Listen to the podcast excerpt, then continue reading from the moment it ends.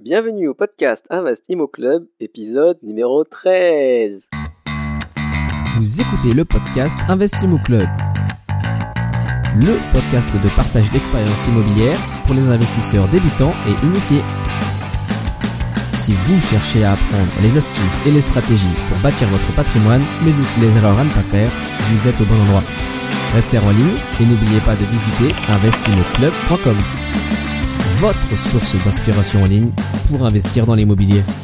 Bonjour, ici Bruno, fidèle au poste pour ce podcast unique dédié à l'investissement immobilier. Ravi de vous savoir de l'autre côté des enceintes ou des écouteurs. Alors aujourd'hui, je voudrais vous présenter Pascal. Vous allez entendre tout de suite que Pascal a un accent bien chantant et je m'en réjouis d'avance. Bon, outre son accent, Pascal a une autre particularité. Il investit dans du viager. Lorsque j'ai appris ça, je dois vous avouer que j'ai tout de suite souhaité l'inviter pour un épisode, parce qu'au final c'est vrai que ce n'est pas très commun. Du coup, grâce à lui, aujourd'hui, vous allez pouvoir découvrir les aspects techniques du viager.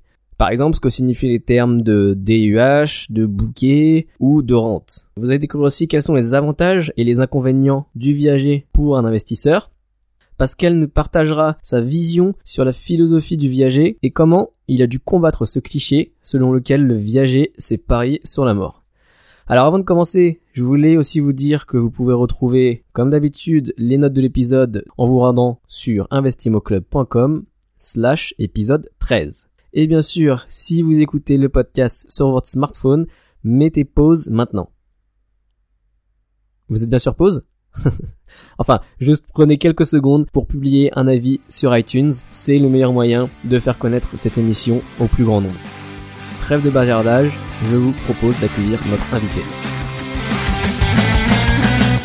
Bonjour Pascal, comment tu vas? Ça va très bien Bruno. Merci beaucoup d'être avec nous pour cet épisode du podcast Investimo Club.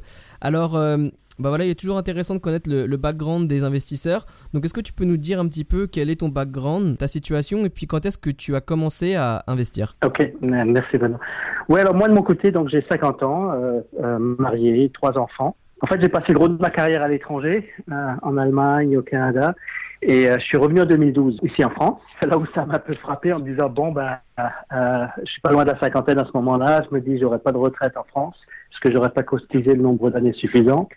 Et donc, c'est clair qu'il faut que je me dise que, je me, dis que je dois, je dois me prendre en main et qu'il va falloir que je me trouve une solution. Euh, sachant que je travaille dans un grand groupe informatique, un, bon poste de cadre et, un boulot j'aime bien. Mais donc, euh, je me dis qu'il faut que je me bâtisse euh, des choses pour le futur. Donc, c'est là où j'ai commencé à regarder les différents modèles immobiliers, si on peut dire.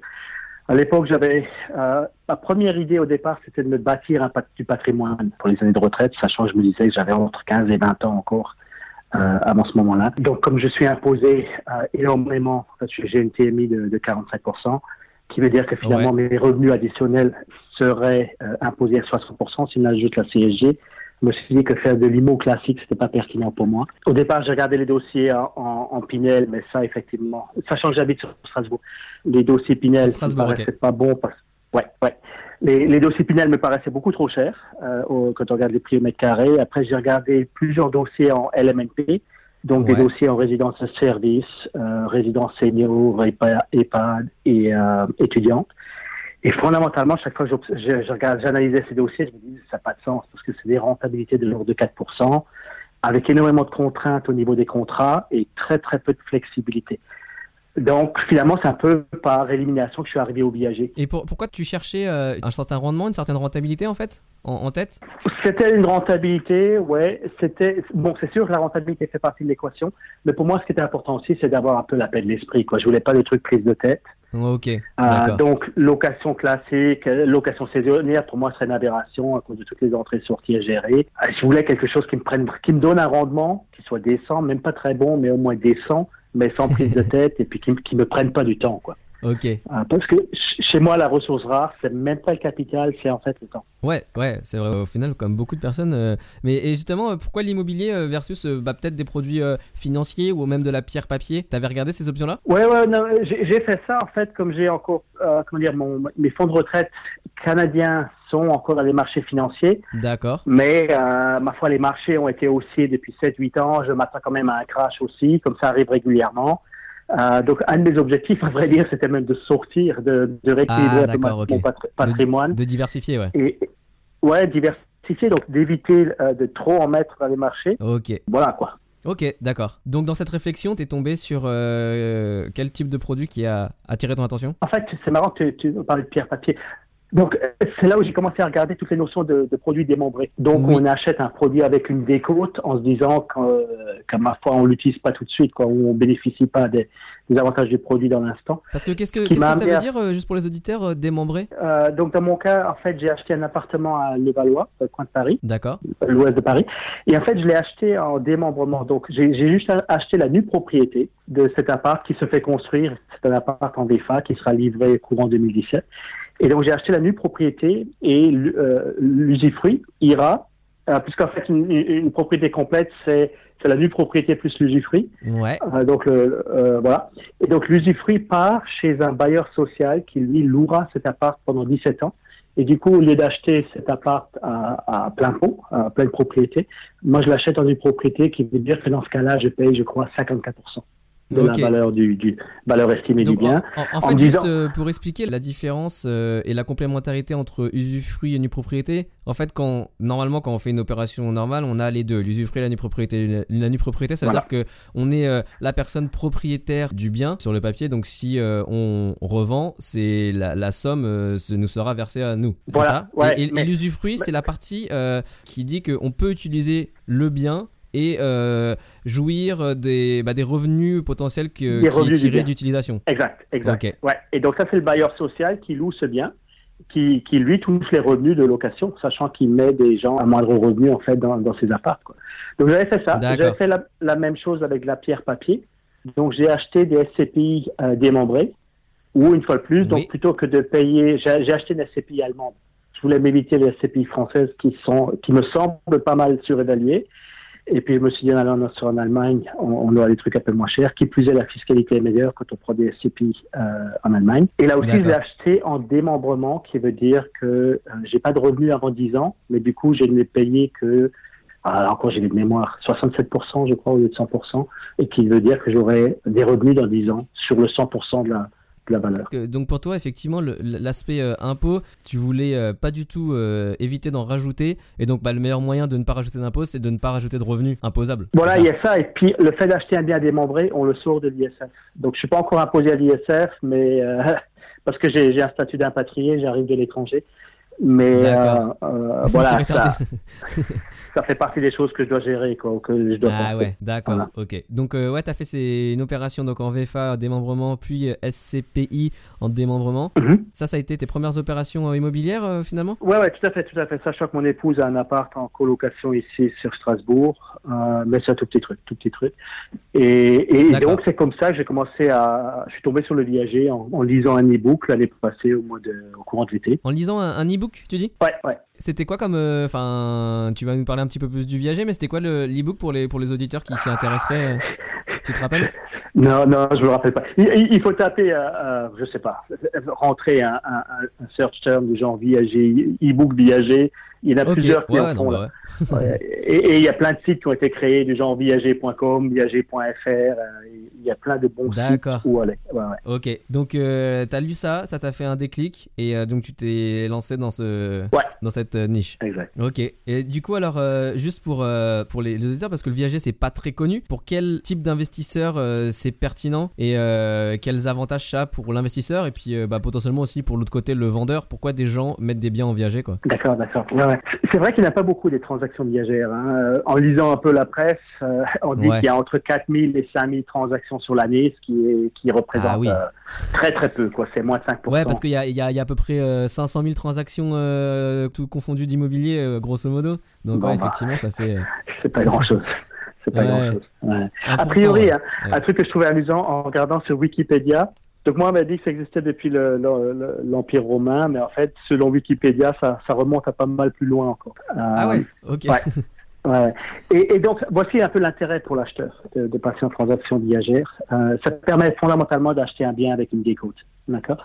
Euh, je dirais que ça Ouais. peut être très bien aussi pour des jeunes qui euh, n'arrivent pas à obtenir du crédit bancaire. Parce que finalement, le viager, quand on fait un dossier viager, on passe pas par le crédit par, et par une banque. Euh, ce qui permettrait à un jeune, ou disons une personne qui n'arrive pas à obtenir de, de, de, crédit, mais qui a quand même un peu de revenus et qui a un tout petit capital, de se dire, bah, bah, qui a du cash et, et, après qui a quand même des revenus, quoi.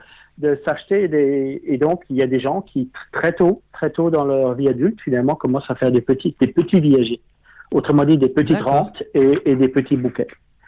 L'avantage de ça aussi d'un dossier viager, donc euh, la décote, le, le fait de, de, pas passer par le système bancaire classique, si on peut dire, euh, par le crédit, euh, ouais. a priori, elle n'a pas de souci avec les locataires, puisque les, les locataires sont fondamentalement les, les, gens qui étaient propriétaires de leur maison, qui ont vécu depuis, ou de leur appart, qui ont vécu depuis de nombreuses années, et c'est pas à 70 ans, 75 ans qu'on commence à faire le bordel, quoi. Ouais, ouais, donc, c'est un peu une gestion. On s'achète une gestion en bon père de famille, si on peut dire. Ce sont des gens qui vont prendre soin de leur bien. Si le bien était mal entretenu avant, ne sera pas mieux géré après. Mais au moins, on peut déjà sélectionner comme ça. L'autre. Ouais, ok, d'accord. Ouais, c'est vrai. Il y, a, il y, a, deux autres intérêts à ça, je pense, puis il y a peut-être pas mal d'autres, mais en, en, voilà au moins deux qui me passent encore en tête. Les frais de notaire ne sont pas basés sur la valeur vénale du bien. Donc, si, imaginons que la valeur du bien soit 300 000 euros, les ouais. frais de notaire ne sont pas basés sur la valeur du bien à 300 000, mais sur la valeur occupée, euh, une fois qu'on aura enlevé le droit d'usage. Donc, les frais de notaire seront réduits. Ça peut être la papier, du coup, suivant la valeur occupée. Donc, ça, c'est un point pertinent. Et le dernier point qui, moi, m'avait motivé à le faire, ça peut être une stratégie intéressante de transmission. Ouais, dans mon... ouais, ouais. Euh, dans mon cas, en fait, le premier viager qu'on a fait, euh, on a fait une donation à, ma, à notre fille qui a 20 ans on a fait une donation numéraire, sachant qu'on peut faire une donation d'un montant d'environ 31 000 euros tous les 15 ans par an. Donc, fois deux, on arrive à environ ouais. 63 000. Et donc, on a fait une donation à notre fille. Et lorsqu'on a signé le compromis, on l'a signé en nom propre, mais avec une clause de substitution. Et après, on a signé l'acte final au nom, nom, de notre fille, sachant qu'après, okay. donc, nous, on avait donné du capital à notre fille. Et, et, voilà quoi. Donc euh, notre fille bénéficiera d'un bien immobilier au bout de X années. Donc en et, fait, en fait vous, vous, avez trouvé un bien en viager, vous avez signé le compromis avec euh, la clause de substitution. Là, ouais. vous avez fait la donation à votre fille et donc dans ouais. l'achat final, c'est votre fille avec l'argent de la donation qui a euh, acquis et qui est maintenant propriétaire du bien. Ça? Exact, exact. Et nous, oh, okay. on, on s'est porté caution pour notre fille dans, dans, dans, dans l'acte final. Quoi. Donc on reste quand même là pour sécuriser parce qu'effectivement, il, il y, a le côté vendeur aussi. Mais donc voilà, quoi, paquet ouais, de, ouais. de, d'intérêts, des coachs, euh, l'aspect transmission, les frais de notaire réduits. Pas, pas, de souci de location. Donc ça répondait pas mal à mes critères. Et parce que juste j'ai une mm -hmm. question là, tu parlais de, de, vous vous êtes porté caution parce que voilà effectivement tu ne passes pas par le système bancaire, mais pour autant il y a quand même euh, cette notion là de garantir euh, que tu vas bien euh, bah, verser le, la rente à la personne qui habite dans le logement pendant la, la durée déterminée. Ah bah, bien donc, sûr. Il faut une caution euh, etc. Bah, donc c'est ma fille, c'est ma fille qui paye la rente, d'accord, euh, ouais. tous les mois. Mais effectivement, en cas de défaut, si ma fille devait avoir des soucis, c'est moi qui garantis que la, que la rente sera payée, quoi. Ou qui me porte caution vis-à-vis de ma fille. Euh, parce que le risque, ça c'est le risque du vendeur. Le, le risque du vendeur, lui, c'est de s'assurer en fait que sa, sa, rente soit payée. Ouais, d'accord. Ok. Voilà. Mais du coup, tous ces termes, euh, euh, c'est dans un contrat qui est un contrat spécifique viager, ouais. signé et, et, et, il doit être approuvé justement par, par je sais pas, un professionnel assermenté, type notaire, huissier? Ouais, ouais, ouais. Déjà, je pense qu'effectivement, c'est comment dire, c'est un domaine particulier. Donc, moi, dans mon cas, je travaille des agents, des, quasiment dédiés viagers, numéro un. Et en fait, c'est important de travailler avec des notaires qui connaissent le viager parce que tout le monde ne connaît ouais, pas le modèle. Okay. Donc, okay. Euh, dans, dans, mon cas, là, je travaille avec un notaire ici qui, qui en a fait un paquet. Donc, il y a zéro explication à, à, à comment dire, c'est, enfin, c'est lui qui est hyper rapide sur les, sur les discussions, celui qui m'en apprend encore. Et puis, les contrats sont, sont bien ficelés et je pense que les contrats sont équilibrés dans les deux sens. Euh, voilà, mais, mais c'est très ouais, clair. Ouais. Il n'y a pas de surprise. Okay. Et j'ai envie de dire, c'est carré. Et là, dans cette transaction, il y avait euh, un seul notaire et c'était ton notaire ou alors euh, la vendeuse aussi avait, euh, avait son notaire de son côté? Non, non, il n'y avait qu'un seul notaire. Il y avait qu'un seul notaire. Le tien, du coup? Non, non. En fait, c'est le notaire, le notaire proposé par l'agent. D'accord, ok. Ça nous convenait dans les deux cas. Sachant que l'agent, en fait, autant c'est moi qui le paye, puisque c'est moi qui paye la, les frais d'agent. Ouais. C'est quelqu'un qui a vraiment à cœur de défendre les vendeurs, d'accord? D'accord. Okay. Euh, beaucoup plus, je pense, qu que ce qu'on verrait dans une transaction normale. Mon, mon expérience, enfin mon expérience passée dans les transactions normales, les agents ils cherchent à passer au plus vite Et donc, euh, voilà, au, plus vite, au plus simple. Alors que là, j'ai un, un, agent qui se bat beaucoup du point de vue du vendeur. Et là, finalement, ce qui peut-être peut, m'amener à pourquoi est-ce que quelqu'un vendrait son bien en viager. Ouais. Euh, donc, c'est quoi l'intérêt du vendeur qui est le, le, le, crédit rentier Il y a une terminologie un peu spéciale au viager. L'acheteur, c'est le, le débit rentier. Ouais, et le ah, vendeur, c'est le crédit rentier. Et c'est vrai que c'est marrant parce que le, finalement, faire un dossier d'IAG, c'est une forme de crédit vendeur. Bah ouais. Le vendeur qui nous fait crédit. Quoi. En fait, le, vendeur est en quelque sorte à la fois la banque qui va faire un qui va t'autoriser à faire un, prêt et, et verser des échéances euh, au fur et à mesure qui correspond à la rente. Quoi. Exact. Voilà. Alors, l'intérêt pour le vendeur de faire des dossiers en IAG, il, il, y a plusieurs points. Euh, le premier, finalement, c'est qu'il continue à vivre dans son bien jusqu'au décès. Euh, jusqu'au décès, si c'est un couple, donc jusqu'au décès des, du, de la dernière personne dans le couple. Euh, il peut toucher, en fait, euh, après il y a différents montages, mais fondamentalement le cas courant, c'est le viager occupé. Donc il va toucher un montant fixe au départ, qu'on appelle le bouquet, et après il va toucher une rente euh, mensuelle. D'accord. Et l'intérêt de la rente, en fait, si on y pense bien, la rente moyenne en France de mémoire, c'est de l'ordre de 1200 euros. D'accord. Ce qui finalement est pas terrible quand on considère que les frais d'EHPAD moyens sont de 2400. Et donc, fondamentalement, ce que ça fait, le fait de toucher la rente, ça, ça m'a frappé parce que j'ai vu plusieurs fois sur le visage des gens, quoi, ce, soulagement de se dire, je peux vivre chez moi, euh, je touche de l'argent maintenant, donc je peux encore me permettre des, des, petits caprices ou des rêves, en fait, comme des beaux voyages, que, tant que je suis encore en santé. Et en plus, ma rente sera indexée. Et puis, j'ai envie de dire, quand tu touches 1200 de rente et qu'on se, au départ de, de retraite, pardon, 1200 de retraite, et qu'on touche un autre 600 à 700 de rente en plus, ah, c'est bien, quoi. C'est plus que du beurre sur les épinards. D'accord, ouais, effectivement. Et quand tu dis euh, indexé, euh, les, les, rentes seront indexées, qu'est-ce que tu signifies par là? Oui, euh, alors effectivement, les rentes, dans le contrat, ça s'est défini dans, dans, le, dans le compromis et dans le contrat, évidemment. Ouais. Donc le vendeur, le crédit rentier, va toucher une rente qui sera payée mensuellement. Et cette rente, en fait, est indexée annuellement sur un indice. L'indice est à définir et plusieurs possibilités. Ça pourrait être l'indice d'augmentation des, des, prix. Ouais. Là, je me dis peut-être que j'apprends sur chacun de mes dossiers. Euh, ce que j'ai fait récemment, c'était sur l'indice de la construction. C'était peut-être pas la meilleure décision. Mais donc, l'idée, c'est de prendre un indice et de l'indexer sur cet indice qui doit être au moins en phase avec l'inflation. Euh, parce que fondamentalement, le vendeur, lui, il veut garder son pouvoir d'achat. Bah oui, oui, effectivement, ouais. tout à fait. Ok, du coup, euh, est-ce que tu peux euh, nous expliquer un peu sur, sur la technique, comment, comment est défini bah, sur un bien, voilà, un vendeur veut faire son bien en viager, combien va être le bouquet, donc la, somme que tu dois te donner au départ, combien est la rente, mhm. est-ce qu'il y a d'autres éléments qui rentrent dans le calcul Rapidement. Mhm. Bah écoute, déjà les viagers, donc les différents types de viagers. Hein. Il y a les viagers occupés où la personne, là où les personnes vont rester euh, jusqu'au décès. Il y a ce qu'on appelle les viagers libres. Euh, un viager libre, ça pourrait être, euh, par exemple, un couple qui a une résidence secondaire dont ils n'ont plus besoin et ils cherchent à se défaire de bien. Donc ça, c'est le viager libre. Et après, il y a aussi les viagers, viagers à terme. Euh, parfois, il y a des gens qui se disent, ouais, mais peut-être que ma santé n'est pas si bonne, je pourrais mourir sur 5 ans. Par contre, j'ai des héritiers et je voudrais que mes héritiers touchent quand même quelque chose. Donc, ah, on, trouve aussi des viagers à terme où, en fait, on va dire, il y a 15, 15 années de rente à payer. Et, euh, ça, mais ça s'arrête au bout de 15, d'accord? Euh, Même si la personne vit encore 30 ans, on va dire, ou 40 ans, il n'y a que 15 termes.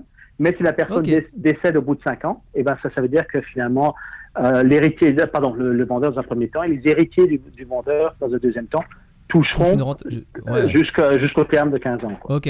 Ouais, donc là, en fait, effectivement, la date de fin, c'est pas la mort, c'est euh, une date fixée au préalable. Voilà, exactement. Et après, tu as le dernier cas, qui est le cas où il y a, il y a juste un bouquet, un montant finalement au départ, et il n'y a pas de rente. Donc, il y a différentes possibilités. Euh, ah. alors, prenons peut-être un exemple. Prenons un bien, on va dire, estimé à 300 000 euros. Euh, donc, valeur, valeur vénale si cette personne, on va dire ce couple, vendait leur bien, il l'estimerait à 300 000 euros. Ok. Euh, donc comment ça se passe? Alors imaginons un monsieur de 75 ans, pour faire simple, monsieur de 75 ans et une dame de 70 ans. Ok. Donc moi, ma façon d'analyser ça, dans un premier temps, c'est là où je vais regarder mes, mes tables d'Aubry. Alors d'Aubry, c'était un notaire, je crois, je sais plus, je pense dans le sud de la France. Euh, c'est quelqu'un qui a défini en fait euh, des abacs, qui a défini, qui a plein d'informations sur la durée de vie des gens, sachant que un homme a une certaine espérance de vie, une femme a une différente espérance de vie, un couple a une espérance de vie plus longue, d'accord Ok. Euh, et à titre d'exemple, donc si je reprends mon exemple ici, un monsieur de 75 ans en espérance de vie, selon, selon le barème d'Aubry, qui est un peu le standard dans le BIG, D'accord. un monsieur de 75 ans en espérance de vie de 12 ans, une dame de 70 ans a une espérance de vie de, de 19,5, en fait c'est quasiment 20 ans, mais un, Ouais. couple, un couple ensemble, un couple dont les attributs sont homme de 75, Ouais, ouais, 75 ans et une Ah, femme de ouais. 70, ils ont une espérance de vie de 22 ans. D'accord. Ok. Voilà. Donc, Ok. sachant cela, sachant Là, on voit la, on voit la puissance de l'amour là. Ah ouais, exactement, exactement. Et, et des relations, quoi. Et des relations, le fait Ouais, d'avoir des, relations sociales, d'être intégré dans, dans une communauté, Ouais, ouais, etc. c'est vrai, c'est vrai. Ouais, ouais. Et, et donc, dans Donc, ce cas-là, ouais, 22 espérance ans, ouais. de vie de, 60, de, pardon, de 22 ans. Donc, on applique dans ce cas-là, selon le barème d'Aubry, une décote de 58% euh, qui représente le droit d'usage et d'habitation. Donc, 58% de 300 000, euh, on parle euh, très rapidement, donc euh, 150, c'est- 24, euh, 174 000. Ça, donc, le, DUH, droit d'usage et d'habitation, représente 174 000, qui veut dire que la valeur occupée du bien, c'est 300 000 moins 174, et donc on parle de 126, quoi. Donc c'est le 100. Ouais. Les, les frais de notaire d'ailleurs seront basés non plus sur le 300 000, mais dans ce cas-là sur le 126. Ok, d'accord. Donc, Donc, le ça fait- 126, ça va être euh, le bouquet, c'est ça? Le bouquet et les rentes, et l'ensemble des rentes. Ah, ah c'est le bouquet plus l'ensemble des rentes. Ouais. Ok. Ouais, ouais, ouais. Ok, d'accord. En fait, un DIAG, Et donc, on peut euh, dire, un, un dossier DIAG est fait de trois éléments. Il y a le DUH, le, le droit d'usage et d'occupation, il y a le bouquet et la somme des rentes. Ok, d'accord. Ok. Voilà. Ok. Et donc euh, entre euh, justement, euh, donc on, là on a euh, euh, 126 qui représente la somme du bouquet et des rentes. Et après, Ouais. comment c'est calculé? Le bouquet que tu dois mettre au départ et puis après les rentes que tu dois payer pendant euh, bah, 22 ans, Ouais, ouais. ouais, 12 mois quoi. Ça, en fait, il y a un peu un usage qui fait que le bouquet devrait être de l'ordre de 30%. Euh, après, ça se négocie, tout se négocie. On peut dire que la, la valeur Ouais, vénale ouais, se négocie, mais le montant du bouquet peut se négocier au même titre que le montant de la rente peut se négocier. Sachant que dans ce cas-là, on va dire ce couple, il, il- il veut retrouver son, 100 son 126 000. Donc moi, il y a eu des cas où j'ai payé vachement plus en bouquet pour réduire la rente. Pourquoi? Parce que je me suis dit, euh, mon, mon deuxième cas, euh, je me suis dit que ça allait être une, euh, une espérance de vie très longue. Et pour moi, en tant qu'acheteur, le risque, c'est la durée. Et, et donc, j'avais payé même plus que le prix demandé initialement euh, au niveau de la valeur vénale pour bien augmenter le bouquet et réduire la rente. En fait, les, ça- dépend aussi des besoins, on va dire, des vendeurs. Il y a des vendeurs qui ont, certains vont avoir des, des, des besoins de cash immédiat pour un paquet de raisons. Ouais, ouais, ouais, bien sûr, Euh, bien sûr. Je sais pas, pour donner à des petits enfants, pour payer peut-être un endettement, pour pour se faire encore quelques quelques beaux voyages, etc. Ok. ça c'est à voir. Et d'autres Ouais, bien sûr. Et d'autres vont se dire non, moi moi je veux plutôt un bouquet faible, mais une rente importante parce que je, je suis un peu inquiet quant au futur. Ouais, ouais, ok, d'accord. Mais après, comme tu disais, ouais, c'est intéressant. Ouais. Une règle euh, d'usage moyenne, c'est à peu près 30%. Donc, sur les 126 000, à peu près 30% le représente le bouquet. Là, j'ai calculé 37 800 euros. C'est vrai que par rapport à un bien qui coûte euh, valeur vénale 300 000, euh, si le bouquet moyen euh, de 3, 37 000, ouais, c'est- ça fait une sacrée facilité pour trouver ce, ce genre de, de financement, quoi. Ouais, c'est clair. Ouais, ben, donc dossier comme ça, pour faire simple, sur le 126 000 de valeur occupée qui reste, on, on peut, pour simplifier, on peut dire il y a 40 000 qui partent en bouquet. 40 000, ouais. Voilà, Ouais. 40 000 de bouquet. Du coup, il me reste euh, 86 à renter. Et ce 86 000 sur 22 ans, selon les tables d'Aubry, une fois plus, avec le taux de rente, on arrive avec une rente Ouais. de, de 420 euros par mois. Ok, mais sur ces 400 euros, euh, on va quand même rajouter euh, l'indexation. Donc, euh, bah, en général, c'est sûr. on- enfin, on va dire sauf cas exceptionnel, mais on n'est pas en déflation. Ça fait longtemps qu'on n'a pas été en déflation, mais donc au final, tu paieras un- quand même un petit peu plus cher que ce qui est prévu au départ avec cet effet indexation. Ah, mais, mais Ou alors tu l'inclus dans le calcul. Non, non, non, moi, moi, effectivement, j'ai mon fichier Excel où, du coup, je calcule une revalorisation de la rente. Ouais, euh, ouais, et ouais, puis, je ne prends pas le taux d'inflation affiché aujourd'hui.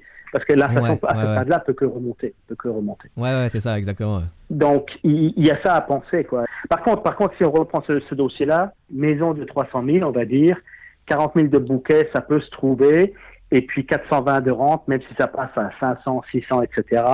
Même des jeunes peuvent se permettre ça. Ouais, ouais, ouais, c'est clair. Ouais, c'est Donc- clair. Effectivement.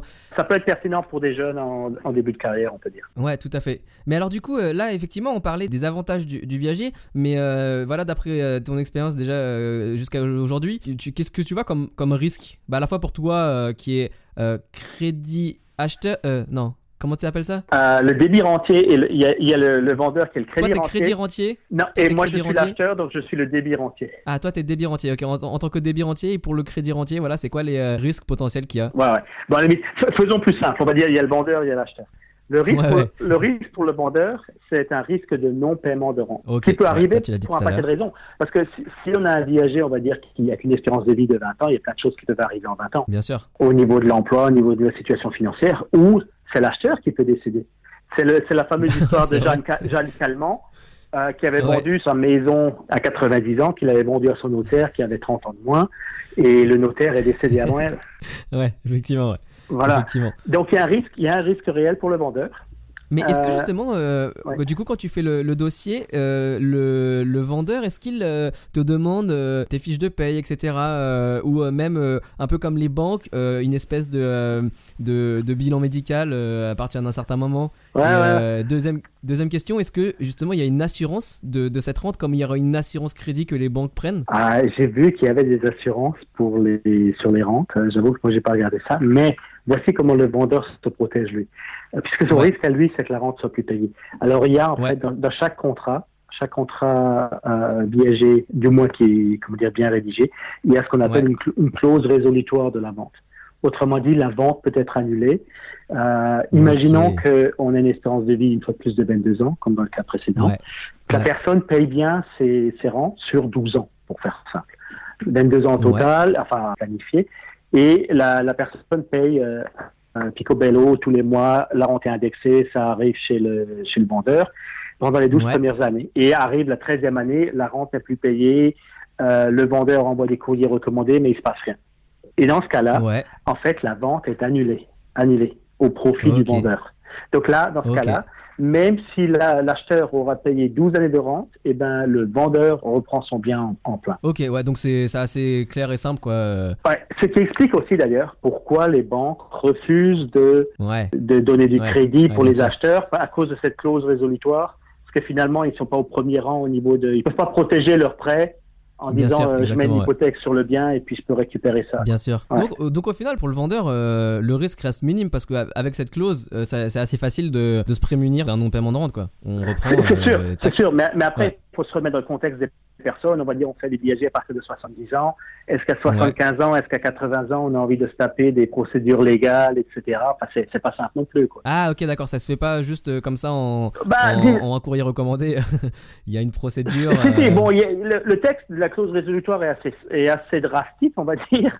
Donc, il, Ouais. faut, il faut faire attention. Il faut faire attention. Ouais, ok. Donc, là, par exemple, moi, j'ai même fait insérer dans mes contrats en disant que, comment dire, c'est pas, c'est pas annulé s'il y a non-paiement de une seule rente, mais de deux Ouais, rentes ok, d'accord. Moi, j'ai demandé est-ce qu'on change la clause pour que ce soit deux rentes non payées de façon co- consécutive, en me disant que quand j'ai vécu au Canada, j'ai eu des périodes où il n'y avait pas d'électricité pendant 15 jours. quoi. Et donc, rien ne marchait. Donc, je voulais pas me faire annuler des, des, des transactions pour des choses comme ça. Alors, a- le- Je savais pas que le Canada c'était euh, un Ah. pays euh, à, à risque électrique. euh. ben ouais, ouais, non, non, au Québec, en 99, je crois, pas d'électricité en janvier pendant 15 jours, sachant qu'il faisait moins, Ah, genre moins- blackout euh, blackout à cause d'hiver? Ouais, à cause de Ah l'hiver. ouais. C'est déjà arrivé en France aussi, évidemment, mais peut-être pas aussi longtemps. Ouais, voilà, voilà, ouais. quoi. Mais c'est bête à dire, mais quand Ouais, il y a un blackout, euh, lui, le vendeur, ça. il va être payé, quoi. Ouais, c'est clair, c'est clair. Et- Voilà. Et, donc ouais, ok, ça c'est risque pour les vendeurs et puis le risque pour, euh, pour l'acheteur un petit peu. Alors, euh, toi, voilà, le, risque de, de l'acheteur, on va dire, c'est les, premiers risques ou catégories de risques sont les, les risques liés au bien lui-même. Ça reste un achat immobilier, donc il, il faut quand même acheter un bon bien, on ne peut pas avoir de surprises, je ne sais pas, au niveau de la toiture, des fondations, etc., ou euh, d'animaux, de, pardon, de, de, j'allais dire de bibites, comme on disait au Québec. Euh, Ouais, mais, de, euh, ouais, d'insectes, euh, D'insectes, etc. d'insectes nuisibles, ouais, etc. Ouais, ouais. ouais. Donc, il y a tous les risques classiques liés euh, à l'évaluation du bien. Ça, c'est le premier. Bon, ça, ça s'évalue et puis après, ça, ça, gère. Après, il y a les risques liés à l'aléa. Autrement dit, les risques liés à l'espérance de vie. Dans la mesure où, effectivement, si on a un dossier Jeanne Calment, euh, ça, on peut... En fait, ça, une transaction La viagère hantise pour dans le monde du viager, le dossier Jeanne Calment. Ouais, ouais, ouais, complètement, c'est, c'est- effectivement. euh, écoute, à titre d'exemple, euh, j'ai visité un appartement l'année passée en courant de l'été et c'était une dame de 84 ans et un monsieur de 86. Mais je les regardais, et en fait, ils pétaient le feu, quoi. Je me dis, Ils étaient habillés en jogging, euh, non, non, ils mais allaient partir faire leur footing. je me suis dit, fr- franchement, je suis sorti de là en me disant, j'espère un jour, j'arriverai à être dans cet état, à cet âge-là. Ouais, ouais, ouais, c'est clair. ouais. Et Ouais. c'est sûr que j'ai pas bougé. Dans ce cas-là, moi, je l'aurais souhaité longue vie, quoi. Euh, parce que pour moi, bien la, la dame, elle était partie pour devenir centenaire, quoi. Ouais, ouais, ouais. Et je le souhaite, quoi. Jamais je Bien souhaiterais du mal à, à- à qui que ce soit, là. Donc, il y a bien ça. sûr. Je pense qu'une dernière grande catégorie de risque, c'est un risque juridique. Il y a eu des cas. Il y a eu des cas où euh, des transactions viagères ont été signées, euh, ou parfois c'est quelqu'un qui veut déshériter ses enfants. Malheureusement, ça arrive. Ah, Moi, c'est le genre ouais. de dossier auquel je ne touche absolument pas. Je ne veux pas rentrer dans les guerres de famille, puis j- j'aurais un problème d'éthique avec ça. Mais donc, il peut y avoir un cas où on dit, bon, la, la transaction est signée, et imaginons que la personne décède au bout d'un an. Ah, Ouais. Les enfants vont se dire, ouais, mais là, enfant, ou peut-être neveu, nièce, ou frère, sœur, quoi, Ouais, ouais, ouais. euh, risque de se dire, ah, moi, je me sens lésé, c'est pas correct, Bien blablabla. sûr. Et, et donc, il risque de, de... Il y a eu des cas où il y a eu simplement eu des, des poursuites quoi, en disant que Ouais, bien le, deal était mal fait, mal structuré, etc. Ou... D'ailleurs, si en plus, si la personne décède au bout de trois semaines, je pense que c'est trois semaines, si la personne devait décéder trois semaines après la signature du contrat, la, la vente est automatiquement annulée.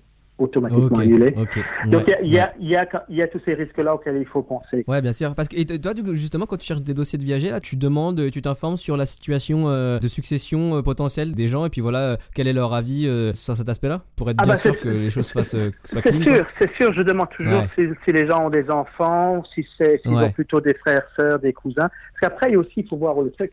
Parfois, il y a des cas, on va dire, les gens n'ont pas d'enfants, d'accord? Ils ont peut-être que, ouais. que, des, que des neveux ou des nièces.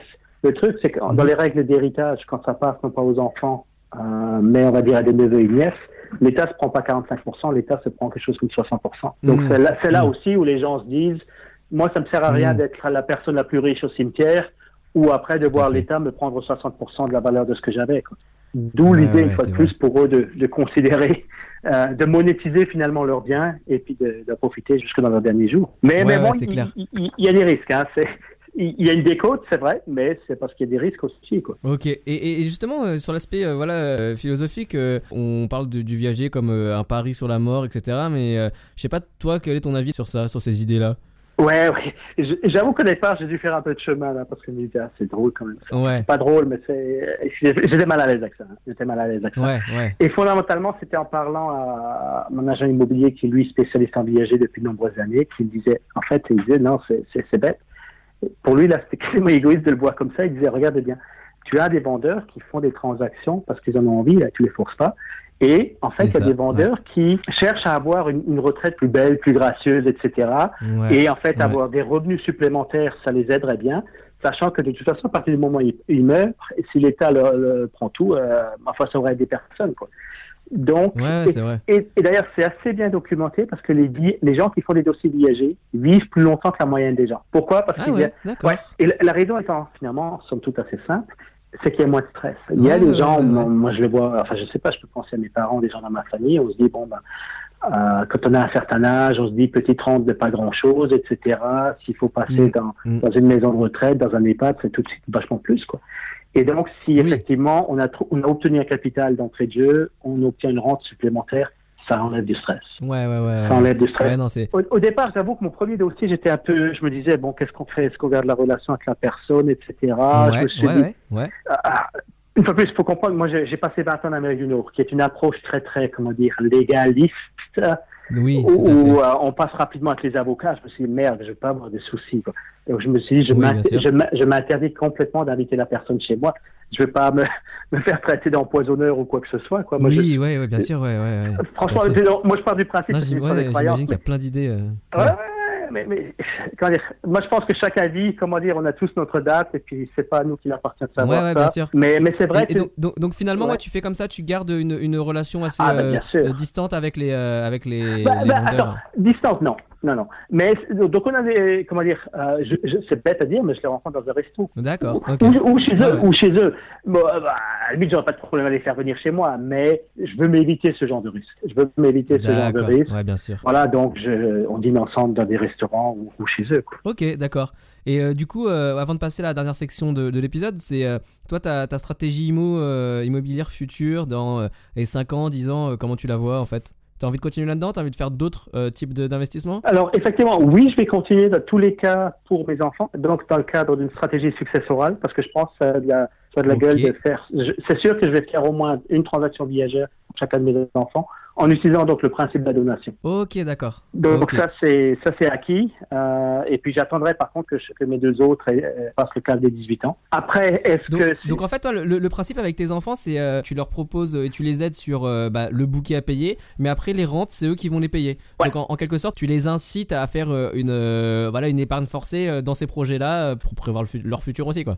Ah complètement. Mais mais j'étais Ouais. j'étais presque comment dire euh, l'impact. J'ai trou- j'ai trouvé ça assez intéressant de voir l'impact que ça a eu euh, auprès de, ma non, fille, mais c'est- de ma fille. Ça responsabilise. Ça responsabilise vachement. C'est la première fois qu'elle a eu à lire un contrat. Ma fille a 20 ans, elle fait des études. Et donc elle a, eu à, elle a eu à lire son contrat, elle a eu à lire ses obligations, etc., etc. Et puis euh, je pense qu'elle a senti le, bien sûr. Non, mais le c'est poids super de la intéressant chose, parce quoi. que des, des fois Ouais. je me dis euh, comment essayer de voilà inculquer une certaine euh, intelligence euh, financière tu vois à ses, à ses enfants et euh, du coup là c'est vrai que ça, ça- c'est une bonne manière de d'impliquer et de bah, d'aider à penser l'économie et la finance de façon concrète quoi c'est Ah, clair euh, hyper concrète, quoi. Et puis, ouais, ouais, tout à fait. Non, c'est sûr que donc moi, j'ai continué à faire ça. Il faut Ouais. que je, en fait, la personne qui fait la donation et qui après signe pour une rente viagère se, se doit d'avoir 18 ans. Donc euh, là, j'ai ok. encore un, je- un jeune de, de 17 ans et un autre de 15 ans. Et puis quand ils auront le cap des 18 ans, euh, je continuerai à faire ça. Donc, le, et à, le et viager à côté, à continuera, côté du viager ouais ouais, ouais, continuera à faire partie de mes, mes options. Par ta contre, stratégie ouais par contre, finalement, il y a deux, trois aspects qui me chipotent un peu avec le viager. Viager, un, c'est une sortie de cash. C'est pas, c'est pas du cash flow Ouais. positif, c'est du cash flow négatif. Il y a ça. ouais Euh, pour mon deuxième bien, j'ai fait, j'aurais pu sortir le cash, mais j'avais pas envie. Je suis allé faire un prêt auprès de ma banque pour couvrir la partie bouquet, frais d'agence, frais de notaire. Euh, par contre, du D'accord. coup, après ce, ce prêt-là, on peut pas en déduire les intérêts, comme, comme, Ouais. si- comme des mots classiques, numéro un. Numéro deux, en fait, j'ai dû nantir le prêt contre une assurance vie, ok d'accord ok puisqu'ils Donc, ne ouais, pas final, prendre, euh, euh, se protéger sur le bien lui-même. Ouais, ouais, c'est ça, ok, d'accord. Ouais, Donc- clairement, euh, ils t'ont... Mais ils t'ont fait un prêt avec les mêmes conditions en termes de taux que Ouais, un prêt ouais, immobilier. Ouais, Ouais, tout à fait. Donc ça, ça allait quoi. Euh, tiens, à, à- à propos, en fait, une des autres raisons pour laquelle j'avais regardé le viager, j'ai pas de problème de prêt, moi, j'ai parce que j'ai, maintenant j'ai quand même, comment dire, euh, les revenus sont bons.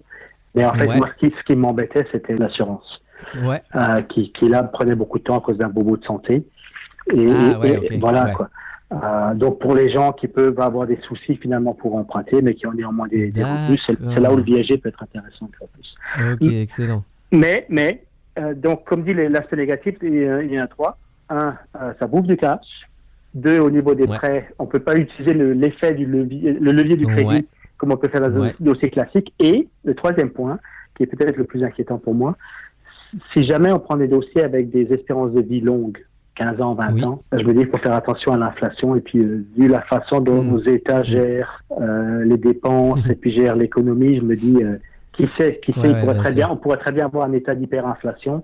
Auquel cas, moi en tant que euh, débit rentier qui doit payer une rente, je risque de me prendre ça de plein pot. Ok, Bah, c'est moi qui paye la rente. Quoi. Après, on peut dire peut-être que le, le valeur, la valeur du bien augmentera d'autant. Ouais, mais le cash, il, sort de chez moi. Quoi. ouais, ouais, ouais. Donc, Ouais, parce qu'au au final, ouais, Ouais. t'as- pas vraiment de manière d'en sortir euh, avant le terme euh, ou avant euh, le décès du, du vendeur, en fait, dans, dans, ce- dans, dans ces tu dossiers. pourrais, hein, tu, tu pourrais. Ouais, tu pourrais, mais au risque de tout perdre aussi de, de ce que t'as déjà mis dedans, quoi. Non, même, même pas tout perdre. Il y a un marché secondaire. Il y a un marché secondaire pour les Ah, viagers. ok, d'accord. Ouais, ouais. Donc, tu peux racheter effectivement des viagers en cours, ça se fait. Euh, je n'ai pas encore regardé ça, mais ça se fait. Voilà, quoi. Quelqu'un va, va te reprendre finalement le. En gros, c'est un calcul Ouais. sur, les, sur les rentes qui restent à payer en fonction des espérances Ouais, de vie, etc. Ouais. Ah, donc ça pourrait se faire. Mais, mais donc cette, cette crainte d'inflation forte euh, est quelque chose qui me garde en tête. C'est pour ça que du coup, moi, je commence à regarder d'autres modèles immobiliers, dont notamment la, la colocation et puis les immeubles à rendement. Voilà. Ok, d'accord. Ok, parce que du coup, là, t'as as quel âge aujourd'hui déjà et, et à quel âge t'as commencé tes premiers investissements en viager? Euh, ben écoute, euh, j'ai commencé 50 ans cette année, j'ai commencé à regarder ça l'année passée, puis là on a fait deux transactions et puis je regarde deux, deux, trois autres. Ok, donc euh, là, tu, ouais, tu vas continuer euh, à mixer ça plus euh, de l'immobilier euh, physique euh, avec des contrats euh, d'achat plus euh, standard. Ouais. quoi. Ben, en fait, le biaisé, là euh, où ouais. c'est intéressant, il faut penser à mutualiser, mutualiser le risque. Donc, n'avoir qu'une Ah, seule, qu'une seule transaction, c'est faire un pari. En Mm. avoir Mm. cinq, et, cinq ou plus, on mutualise déjà. Alors, certains vont aller bien plus longtemps que prévu, d'autres Ouais. vont être plus courts, et du coup, on rééquilibre tout. Quoi. Donc, ce qui est un peu un truc que j'ai en tête aussi, Ouais, de, de me dire, bon, bah, dé- dérisquons l'approche. Quoi. Ouais, tout à fait, tout à fait, ouais. Ok, d'accord. Bah écoute, euh, si euh, tu veux bien, on va passer à la dernière section de l'épisode. Ouais. C'est l'heure de passer aux questions de comptoir. Alors, euh, la dernière section de l'épisode, les questions de comptoir, c'est quatre questions que je pose à tous les invités. Et la Mhm. première, euh, c'est est-ce qu'il y a un livre que tu recommandes souvent, lié au business, à l'immobilier? Ah, oh. Ça, c'est marrant. ouais, ouais. Bon, moi, j'ai passé 20 ans de l'autre côté de, de l'Atlantique, donc je lis beaucoup en anglais. Alors, moi, il y a un, bien bou- sûr. un, un bouquin en anglais que, malheureusement, je connais pas le titre en français, mais le titre du bouquin, c'est Essentialism, dont l'idée, l'idée cœur du livre, c'est de, de faire beaucoup moins de choses, de, de bien les faire et de, de focuser ses énergies sur peu de choses pour avoir un impact maximum. Voilà. Euh, il y en a un autre dans ce genre-là qui s'appelle The One Thing, qui est très The bien aussi. Thing, ouais. Euh, The One Thing. Euh, euh, je pense qu'il y a moyen de trouver. En fait, le premier, c'est Greg euh, McKeown. Grant Cardone le deuxième, c'est ça, et le premier, je sais plus. Ouais. J'ai lu le The One Thing et Essentialism, je l'ai pas lu, mais euh, je vais, je vais regarder ouais, sur. Ouais, euh, ouais, partager avec les auditeurs euh, sur le post de l'épisode. Mais euh, ok, ouais, c'est c'est vraiment intéressant. Donc, ouais, c'est pour essayer de, de focaliser sur l'essentiel, quoi. Ouais, ouais, justement. et Moi, je n'ai pas particulièrement besoin parce que j'ai tendance à. Je suis hyper curieux, donc j'ai tendance à fouiller dans Ouais. plein d'endroits. Mais du coup, euh, on fais avance la moins même chose. ouais, tout à fait. Alors, ok, deuxième question. Euh, on dit que c'est en se trompant qu'on apprend. Alors, et toi, est-ce qu'il y a, jusqu'à aujourd'hui, dans ta euh, petite carrière d'investisseur, une erreur qui t'a appris beaucoup de choses et que tu souhaiterais avertir les auditeurs? Ouais, ouais, que- quelle bonne question. Oui. Alors, en fait, je me suis brûlé les pattes pas à peu près quand j'étais en Amérique du Nord. J'ai fait deux investissements immobiliers, un au dans l'Ouest canadien, un en Californie. Malheureusement, mon timing était à, à peu près aussi mauvais que possible. J'ai perdu beaucoup de sous. Euh, et ce que j'ai appris de ça, c'est que je lis mes contrats. le fine print, comme on dit, moi, je lis ça dans les détails maintenant. Et j'ai certainement appris à, comment dire, quand les Les rendements petites sont lignes, élevés. c'est ça? Oui, les petites lignes, ouais, ouais. D'une Ouais, part. ouais. Et, et quand les rendements sont élevés, c'est qu'il y a peut-être des raisons. Donc, j'ai appris à devenir vachement plus prudent, à, à finalement aller un peu moins vite, mais à bien valider euh, les choses et à gérer mon risque, à gérer le, le, le downside. Comme, un, comme un Ok. trader va faire à la bourse? On peut perdre Ouais. plein de fois, mais il faut s'assurer de, de perdre peu à chaque fois. Ouais, voilà. ouais. Donc, moi, c'est vraiment c'est toute cette notion de gestion de risque, de due diligence que j'aurais appris à travers mes erreurs. Ouais, tout à fait. Mes erreurs m'avaient coûté cher. J'ai même eu mon expérience de procès en Californie, des appels avec le FBI, etc. voilà. J'ai pas aimé l'expérience, donc je me dis maintenant je fais bien. Ouais, ouais, non, ok. Ok, ouais, c'est excellent. Euh, troisième question, à part l'immobilier, est-ce que tu as des loisirs? Euh, ouais, ouais, ouais, ouais. Euh, J'aime nager en ce moment. Avant, je faisais des, des, des arts martiaux, mais là, je, je nage beaucoup. D'accord. Puis, euh, je, je voyage beaucoup aussi, même par mon boulot, et, et ça, j'adore. Ok, et je sais pas, justement, euh, la, la natation, ça, ça t'apporte euh, quel, quel genre de, voilà, de, de sensations, de sentiments, euh, de points positifs par rapport à, à ta vie professionnelle ou d'investisseur Ouais, ouais, non, c'est simplement la paix de l'esprit, quoi. La paix de l'esprit, le, le fait de, de bouger Ouais. physiquement, parce que je passe le gros de mes journées devant mon ordinateur, donc c'est bien de ressortir. Ouais, c'est clair. Et là, euh, en Alsace, euh, en hiver, euh, t'arrives à, à te motiver pour nager? Ah, eh ben, c'est une piscine ouverte, c'est la piscine qui est proche du Parlement européen. Elle est ouverte toute l'année. Ah oui, je vois laquelle Elle est chauffée ouais. en hiver. Ah, mais c'est vrai que la, la vue est magnifique, quoi. la vue est magnifique et Ouais. effectivement, c'est amusant d'être dehors, même s'il y a du brouillard, s'il y a de la neige qui tombe, s'il pleut, etc. Euh, un très bel endroit. Ok, ouais, c'est juste un petit peu frisqué le temps de entre le vestiaire et, se jeter dans l'eau, quoi. Ouais, ouais, ouais, c'est vrai. Mais on s'y fait. Ouais. Bah après, après avoir vécu euh, au Québec aussi, j'imagine que voilà, le- les notions de froid euh, sont différentes. Ah bah écoute, ça c'est la chose qui me manque le plus peut-être, c'est de la, la beauté de l'hiver là-bas. Le ciel est bleu. Ouais. Euh, Il y a de la neige, la, Froid, la- la neige est au sol, il fait froid, mais le ciel est bleu et les gens sont de bonne humeur. Ouais, c'est vrai. Ah, et dernière question avant de, Ouais. avant de te, te quitter. Euh, à ton avis, qu'est-ce qui sépare une personne qui réussit dans l'investissement immobilier d'une personne qui échoue ou ne commence jamais? Hmm. Un trait de caractère. Je pense que c'est quand on commence jamais, c'est qu'on on a un peu peur de ça. Donc l'idée c'est d'aller, Ouais. c'est d'avancer malgré ses peurs. Autrement dit, de trouver Ouais. des gens qui l'ont fait, de, de se faire expliquer les modèles, les modèles, etc. D'apprendre. Après, moi je te cacherai pas pour chaque transaction, chaque étape que je fais, je, je pose toujours les, trois bonnes questions que j'ai appris de mon boulot, à savoir qu'est-ce qui a marché, qu'est-ce qui n'a pas marché, qu'est-ce qui se doit de changer. De sorte que ma transaction numéro 3 sera meilleure que ma transaction numéro 2, qui sera meilleure que ma transaction numéro 1. Ah, ok. C'est- travaille. des questions que tu te poses à toi-même a posteriori de, euh, de l'expérience que tu viens de, de finir, c'est ça? Ah bien sûr, bien sûr, bien sûr. Ok. Euh, après chaque chaque engagement, quoi, histoire de, de, de faire de l'optimisation finalement. Ok. Qu'est-ce qui a marché? Qu'est-ce qui n'a pas marché? Et la troisième, c'est quoi que tu dis? Euh, Qu'est-ce qui doit changer? Qu'est-ce qui doit changer? Ok. Ah, c'est intéressant, ouais. Sur trois fois, ça fait pas grand-chose, mais quand on se pose ça, ces questions-là, de façon systématique, qu'on documente la chose et qu'on voit un peu les différents verrous, les différents leviers, qu'on fait ça 10 fois, 15 fois, 20 fois. Ça faisait partie de ma première éducation commerciale il y a 20 ans, où le, le, gars, avec lequel je me travaillais me forçait à faire ça pour chacune de mes interactions clients. Et, et finalement, on devient rapidement bon avec ça. Quoi. Et, et tu dis quand tu documentes, et aujourd'hui, euh, du coup, c'est devenu une espèce d'habitude de faire ça? Ah ouais, complètement. Tu documentes ça dans, dans- et tu euh, archives ça dans quel euh, type de, de support? Bah non, c'est du papier, quoi. C'est du papier, mais je regarde à chaque fois, effectivement. euh, Et, et là, j'analyse du coup. cahier Ouais, ouais, ouais. Mais j'analyse le temps que ça m'a pris à faire, on va dire la- l'aspect Ouais. contractuel, les rendements possibles, la- le risque, comment est-ce que j'ai évalué le risque, euh, etc., etc. Et après, comment on peut le gérer. Ah, c'est vraiment intéressant comme approche de ouais d'essayer de, bah au final c'est ça on, on peut faire des erreurs mais apprendre de ces erreurs et pas les refaire quoi surtout. Exactement. Mais, mais ça, une fois de plus aussi, je l'ai appris parce que des erreurs, j'en ai fait. Quoi. Et à, ce propos Ouais. des, des erreurs, il y a l'expression de Bill Gates, parce que je suis dans le milieu euh, système d'information. Bill Gates avait l'habitude de dire que l'échec est un bien meilleur euh, formateur que, que le succès, parce que souvent on a du succès, mais c'est pas parce qu'on est bon, c'est simplement parce qu'on est au bon Ouais. endroit au, bout- au bon moment. Ouais Alors que Ouais. si on analyse ses échecs, on peut apprendre énormément de choses. ouais c'est vrai. Après, il faut pas se Ok brûler. ouais c'est Il faut faire en sorte de rester en vie après l'échec. ouais c'est vrai réussir à se relever quoi. Ouais, ouais, exact. Excellent, excellent. Bah, mais écoute, merci beaucoup pour euh, cette vision de la, de la chose et puis euh, ta mentalité. euh, c'est intéressant aussi d'avoir voilà des gens qui pensent un peu différemment parce que on- voilà en, en France, comme tu disais, on a une certaine manière de penser. Quand on est en Amérique du Nord, c'est une certaine autre manière qui est- ont des côtés bons, des côtés un peu moins bons, mais en tout cas une vue différente et c'est toujours bien de, de nuancer quoi. Donc ouais, je te remercie pour ça, Merci, pour ton temps. Merci, merci Bruno. Et puis je te dis bon courage pour tes futurs projets. Ok, ben merci. Et bonne chance à toi aussi. Merci, à très bientôt. Au revoir. Bye.